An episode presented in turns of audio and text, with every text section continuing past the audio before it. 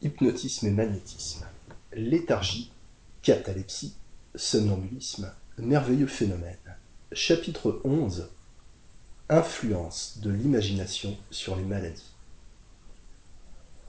Nous avons, en traitant des suggestions, démontré l'immense influence que l'imagination exerce sur l'esprit de certains malades. Et nous avons laissé entrevoir le parti que le médecin peut tirer de cet état physiologique. Les cures miraculeuses obtenues par les anciens magnétiseurs n'étaient pas dues à la puissance magnétique dont ils se prétendaient investis. Pas plus qu'au passe et autres moyens justement tombés dans l'oubli, tout le secret de leur succès résidait dans les modifications que l'imagination du malade faisait subir au centre nerveux. Éliminer l'état de surexcitation nerveuse que produit l'imagination et le magnétisme ne produira pas plus d'effet sur un individu que sur un caillou. En un mot, pour nous résumer, nous dirons que le magnétisme, employé comme agent thérapeutique, n'est que le traitement des maladies par l'imagination. Il ne faudrait pas croire par cette déclaration que nous cherchons à diminuer la puissance du magnétisme animal comme moyen curatif des maladies. Telle n'est pas notre pensée, car nous croyons, avec une foule de médecins illustres, que l'imagination est dans bon nombre d'affections le remède souverain de guérison. L'imagination, c'est la foi. Si la foi nous sauve, elle nous rend aussi souvent la santé.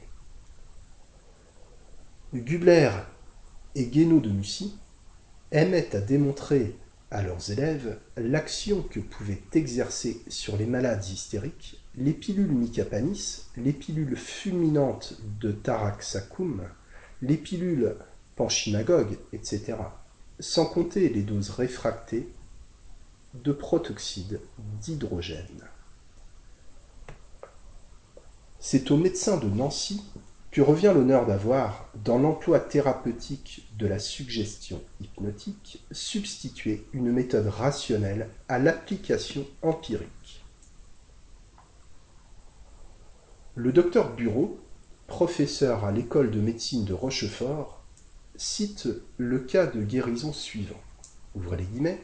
Mademoiselle Bon, 58 ans, était atteinte depuis six mois d'un hoquet presque continuel qui avait résisté à tous les moyens employés.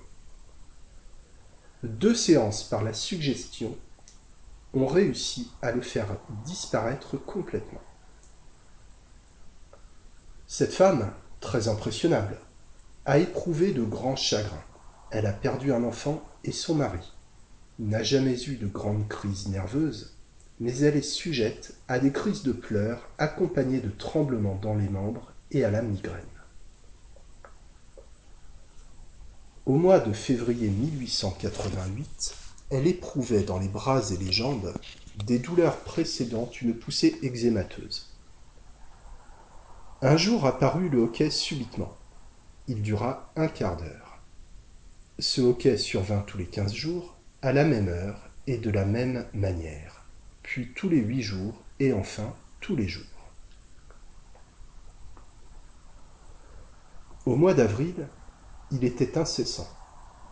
Il commençait le matin dès son lever, augmentait graduellement et atteignait son maximum d'intensité à 11 heures, jusqu'à 3 heures, s'accompagnant de soulèvements d'estomac et de renvoi.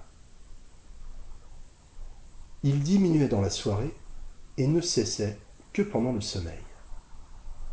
Au mois de septembre 1888, mademoiselle Bon consulta le docteur. Le hoquet était violent. Elle fut facile à endormir et dès la première suggestion, elle fut très soulagée. Le lendemain, nouvelle suggestion et le hoquet disparut complètement. Une particularité intéressante, c'est qu'il était facile de faire réapparaître ce hoquet et avec l'intensité qu'on désirait. Dans l'état de somniation, il suffisait de placer une main sur la région épigastrique et d'insinuer que le hoquet allait revenir tel qu'il se présentait à telle ou telle heure de la journée.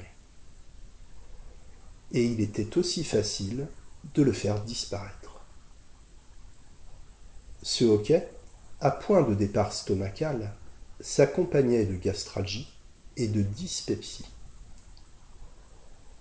Depuis huit mois, la diathèse subsiste, mais le hoquet n'a plus reparu. Fermez les guillemets. De son côté, le docteur Berillon a obtenu un plein succès sur Madame G, âgée de 36 ans, mariée depuis 12 ans, présentant quelques symptômes de la grande hystérie. Ouvrez les guillemets. Chez elle, les troubles mentaux dominaient à tel point qu'elle rendait la vie insupportable à ceux qui l'entouraient. Elle était en proie à une telle irritabilité et manifestait une telle susceptibilité que la moindre contraction de son mari provoquait chez elle des désordres mentaux allant jusqu'au délire. Il lui était arrivé fréquemment de poursuivre son mari et les membres de sa famille avec un couteau. Quoique peu disposée à reconnaître les défauts de son caractère, elle consentit à se laisser hypnotiser. Une seule suggestion lui fut faite. Celle de ne plus se mettre en colère et d'avoir la volonté de résister à ses impulsions. Six mois s'écoulèrent, pendant lesquels elle-même et son entourage sont d'accord pour le reconnaître, la suggestion a opéré en elle une transformation frappante. En effet, pendant tout ce temps, elle n'a cessé de faire preuve d'une égalité d'humeur tout à fait inaccoutumée. Il est également avéré, dit le même docteur, que presque toutes les malades hystéro-épileptiques qui furent pendant trois ans dans le service de M. Dumont-Pallier à la Pitié, soumises à des séances quotidiennes d'hypnotisme, faites à la fois dans un but thérapeutique et expérimental, ont vu peu à peu disparaître complètement non seulement leurs attaques convulsives, mais aussi les autres symptômes qu'elles avaient présentés. Et toutes ont repris une vie normale. Deux d'entre elles se sont mariées. Mères de famille, jouissent d'une excellente santé et non plus d'attaque. Une troisième occupe de délicates fonctions administratives que son état de santé antérieur ne semblait jamais devoir lui permettre de remplir. Il est possible qu'un choc brutal dans leur existence soit capable de réveiller tôt ou tard des manifestations convulsives, mais en attendant, elles bénéficient de l'état d'excellente santé relative dans lequel elles se trouvent actuellement. Hâtons-nous d'ajouter que pour arriver à ce résultat, il faut que le malade consente à se soumettre avec docilité à l'action de la suggestion hypnotique. Fermez les. En résumé, le traitement de l'hystérie par la suggestion hypnotique a donné les résultats les plus favorables. Premièrement, contre les attaques convulsives de la grande hystérie et contre les symptômes qui peuvent résister à la suite de ces attaques. Paralysie, contracture, spasme, anesthésie amorose, etc. Deuxièmement, dans le cas d'hystérie monosymptomatique, monoplégie, mutisme hystérique, aphonie, hoquet, tout, blépharospasme, dyschromatopsie, chorée, rythmée, etc. Troisièmement, contre les manifestations de l'hystérie vulgaire, insomnie, dyspepsie, troubles viscéraux et menstruels, névralgie, etc. Quatrièmement, contre les troubles mentaux de nature hystérique, perversion des sentiments, idées fixes, impulsion irrésistible, hallucination, mélancolie, agitation maniaque, etc. Ouvrez les guillemets. Si les tentatives d'hypnotisation et les suggestions, ajoute le docteur, sont faites rationnellement, il n'en résultera, même en cas d'insuccès, aucun inconvénient pour le malade. Il n'y aura même pas à craindre qu'il ne conserve l'habitude de l'hypnotisation ou hypnomanie, car il sera toujours possible par une suggestion de le guérir de cette habitude.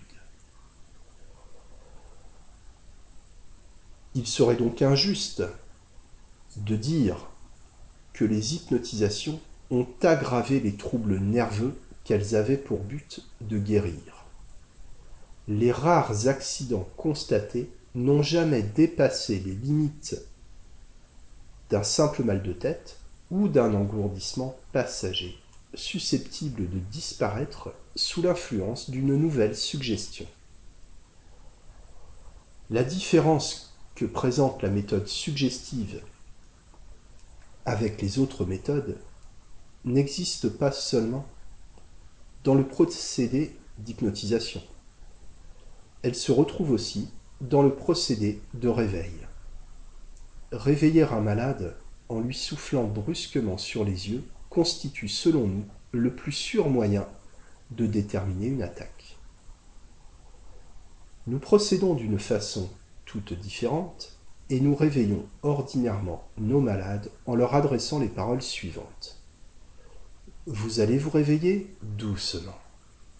Et lorsque vous serez réveillé, vous n'éprouverez aucune sensation d'engourdissement ni de fatigue. Vous aurez l'esprit tranquille et vous éprouverez beaucoup de satisfaction d'avoir été endormi. Tous les médecins qui réveillent leurs malades dans ces conditions, opérant sous le contrôle de confrères et d'élèves, peuvent certifier qu'ils n'ont jamais vu survenir d'attaques convulsives à la suite d'hypnotisation. À tel point qu'à Nancy, où des malades ont été hypnotisés par centaines, la grande attaque d'hystérie est beaucoup plus rare que partout ailleurs. Quant à nous-mêmes, sur plus de 800 hypnotisations en six mois, nous n'avons pas constaté la moindre attaque convulsive. Malgré toute l'habileté et toute la patience de l'opérateur, l'hypnotisme comptera encore des insuccès. Cela n'est pas douteux. Mais quel traitement n'en compte pas L'antipyrine guérit-elle toutes les migraines? Le salicylate de soude, tous les rhumatismes articulaires aigus? Le sulfate de quinine est-il toujours souverain dans les fièvres intermittentes? La suspension améliore-t-elle toutes les ataxiques? Fermez les guillemets. Quand on parle des prodiges thaumaturgiques accomplis sur des malades non magnétisés, un sourire sceptique effleure les lèvres. Eh bien, ces miracles ont véritablement lieu comme on le proclame. Prenons au hasard un toucheur, le zouave Jacob, par exemple. Si tout ce que l'on a raconté à l'égard de ce magnétiseur de foire était erroné, il n'aurait pas vu le public envahir sa demeure et implorer ses soins. La foule avait foi, et grâce à cette coopération, le zouave put faire certains miracles. Si un autre zouave, du nom de Salomon, eût opéré à sa place, et que la foule n'eût pas eu foi en son pouvoir magnétique, il aurait eu beau procéder exactement comme son collègue, il n'aurait eu aucune guérison à placer à l'actif de son magnétisme et n'aurait récolté, en fait, de pièces de cinq francs que des huées.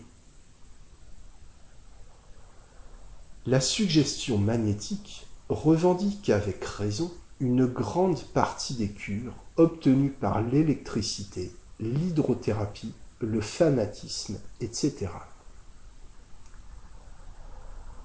Ouvrez les guillemets. Le docteur Tanner, dit Hacktack, a préconisé le traitement de l'hystérie par l'application de l'électromagnétisme sur la langue seule. Il établit que dans plus de 50 cas, il a appliqué ce traitement sans que le succès lui ait une seule fois fait défaut.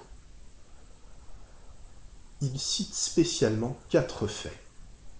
Dans le premier, le retour de la voix se manifesta par un grand cri. Dans le second, la voix revint immédiatement. Dans le troisième, la voix fut recouvrée, mais perdue de nouveau dans l'espace de dix minutes. Une nouvelle application du traitement amena un rétablissement définitif. Dans le quatrième cas, il y eut aussi retour instantané de la voix. Fermez les guillemets. Le docteur Tanner ajoute les considérations suivantes. Ouvrez les guillemets. Il est fort important, avant d'appliquer l'électromagnétisme, de persuader au malade qu'il sera guéri. Si les efforts de persuasion n'aboutissent pas, il est probable qu'il sera inefficace. Fermez les guillemets. Il n'est pas possible d'avouer plus sincèrement que si le malade ne s'imagine pas qu'il retrouvera la parole, il restera aphone malgré l'électromagnétisme. Sobernheim raconte qu'un médecin donnait des soins à un homme atteint de paralysie de la langue et que nul traitement n'avait pu guérir. Il voulut essayer un instrument de son invention dont il se promettait un excellent résultat. Avant de procéder à l'opération, il lui introduit dans la bouche un thermomètre de poche. Le malade s'imagine que c'est là l'instrument sauveur. Au bout de quelques minutes, il s'écrie plein de joie qu'il peut remuer librement la langue.